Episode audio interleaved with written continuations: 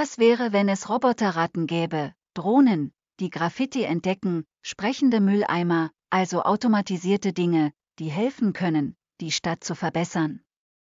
Gute Nachricht für Leute, die spaßige und unwahrscheinliche Dinge mögen. Es gibt sie schon, Drohnen, die Graffiti ausfindig machen können.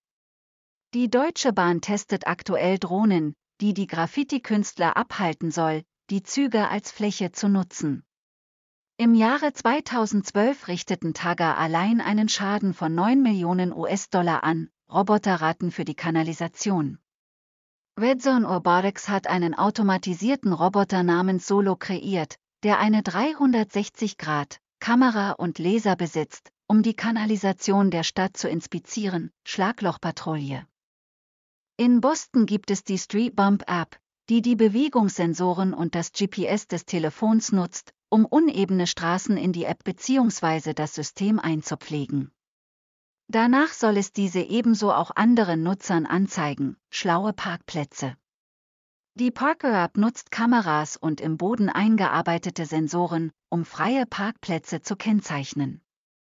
Die App benachrichtigt den Nutzer auch, wenn die Parkzeit um ist, damit es kein Ticket gibt, wasserdurchlässige Bürgersteige.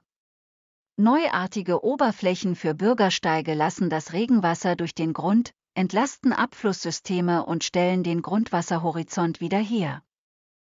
Sprechende Mülltonnen Die Müll- und Recyclingtonnen von Big Belly Solar signalisieren dem Hauptquartier, wenn sie geleert werden müssen. Dies schafft eine Möglichkeit zur effizienteren Routenplanung. In Philadelphia wurden damit die Kosten für die Müllabfuhr gesenkt, kühle Dächer. Reflektierender Anstrich hält die Sonne ab, kühlt Gebäude und spart Energie, luftreinigende Reklametafeln. Das stark belastete Klima in Lima, Peru, bekam kürzlich eine Reklametafel, die die Luft einsaugt, reinigt und wieder ausgibt.